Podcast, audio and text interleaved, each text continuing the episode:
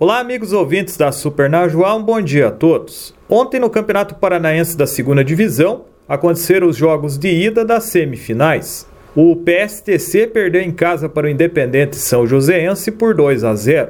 Já o Apucarana ganhou do União de Francisco Beltrão por 2 a 1.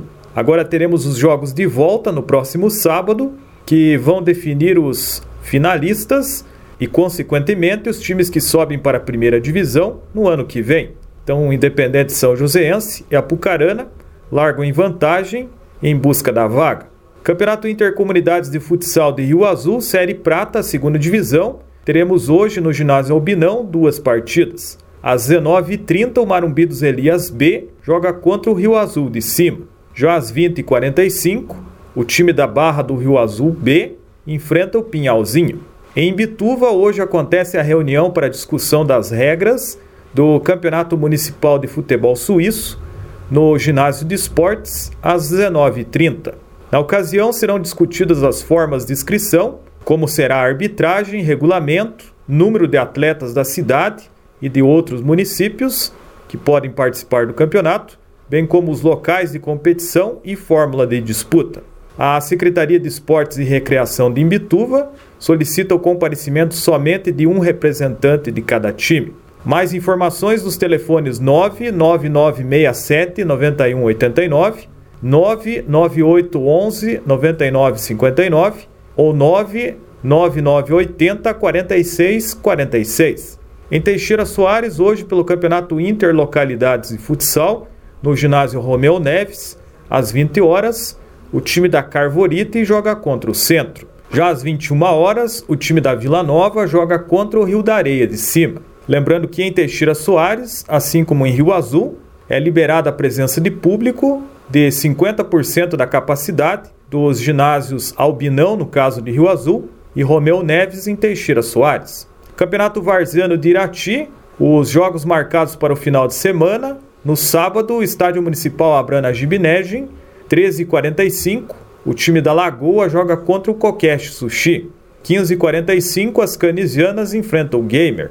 Estádio Alberto Viante, 13h45 teremos América e Mercenários, 15h45 Canarinha do Rio Corrente joga contra o Mais Brasil. Estádio Fioravantes Lavieiro, 13h45 o Central de Gonçalves Júnior jogará contra o Cruzeiro do Sul. Às 15h45 o Sanhacinho enfrenta o Estrela Azul de Assungui. Estádio Coronel Emílio Gomes, dois jogos no sábado, 13h45 o Cruzeiro do Sul Masters joga contra o Falcone e às 15h45, o Sanhaço enfrenta o Clube Náutico Floresta. No domingo, mais três partidas, Estádio Municipal Abrana Gibinete, teremos rodada dupla. 13h45, o Falcão e a Pindazal enfrentam o Atlético Nacional. Logo depois, às 15h45, o Vila Nova enfrenta o Jurbe. No domingo, no estádio Alberto Viante, 15 horas, teremos o confronto entre Guarani e Canarski Amigos. Na segunda divisão do Campeonato Brasileiro, 27ª rodada, ontem, Guarani e Cruzeiro empataram por 1 a 1. Com o resultado, o Cruzeiro segue mal na competição. O time comandado por Vanderlei Luxemburgo está em 15º lugar, com 32 pontos, apenas 5 pontos a mais do que o primeiro time na zona de rebaixamento. Ontem também tivemos o um empate entre Vitória e Botafogo por 0 a 0. O CSA venceu a Ponte Preta por 2 a 1 e o Brasil de Pelotas perdeu para o Brusque por 2 a 0. Com a vitória do Brusque, o Londrina voltou à zona de rebaixamento da Série B. O Tubarão está em 17º lugar com 27 pontos. Hoje, fechando a rodada da Série B às 21h30, o Sampaio Correia recebe o Remo. Copa Libertadores da América, semifinal, jogo de volta disputado ontem. O Barcelona de Guayaquil do Equador perdeu para o Flamengo por 2 a 0. Os dois gols da vitória do Flamengo foram marcados pelo atacante Bruno Henrique. Ele, aliás, que fez os quatro gols do Flamengo no confronto contra os equatorianos. Lembrando que no jogo de ida no Maracanã, o Flamengo já havia vencido por 2 a 0.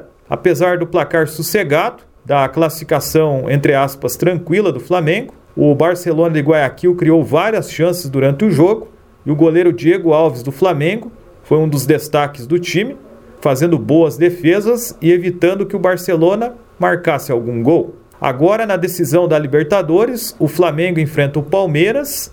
O título será decidido em jogo único, marcado para o dia 27 de novembro, um sábado, no Estádio Centenário em Montevidéu, no Uruguai. Copa Sul-Americana, semifinal, jogo de volta disputado ontem no Paraguai. O Libertar perdeu em casa para o Red Bull Bragantino por 3 a 1.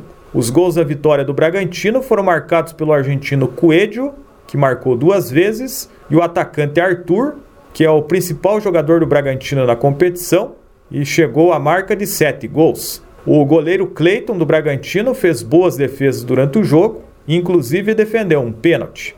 O Bragantino garantiu a vaga na final, pois já havia vencido o jogo de ida por 2 a 0. O adversário do Bragantino sai hoje no confronto entre Atlético Paranaense e Penharol do Uruguai.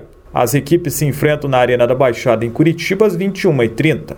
O Furacão tem a vantagem de ter vencido o jogo de ida por 2 a 1. Na Liga dos Campeões da Europa, segunda rodada, jogos disputados ontem, o Zenit da Rússia goleou o Malmo da Suécia por 4 a 0. O primeiro gol do Zenit foi marcado pelo brasileiro Claudinho, que jogou ano passado no Bragantino e foi escolhido como o melhor jogador da competição. A Atalanta da Itália ganhou do Young Boys da Suíça por 1 a 0. O Bayern de Munique da Alemanha goleou o Dinamo de Kiev da Ucrânia por 5 a 0. O Barcelona da Espanha, depois da saída de Lionel Messi, vai enfrentando uma crise e ontem perdeu por 3 a 0 para o Benfica de Portugal que é comandado pelo português Jorge Jesus, que passou pelo Flamengo nas temporadas de 2019 e 2020. A Juventus da Itália ganhou do Chelsea da Inglaterra por 1 a 0. O Manchester United da Inglaterra venceu o Vídeo Real da Espanha por 2 a 1. O português Cristiano Ronaldo fez o gol da vitória do Manchester aos 49 minutos do segundo tempo. Ainda tivemos ontem o Salzburg da Suíça ganhando do Lille da França por 2 a 1 e o Wolfsburg da Alemanha empatou com o Sevilha da Espanha em 1 a 1. Essas são as informações do esporte. Nesta quinta-feira, Rodrigo Zubi para Super Najuá.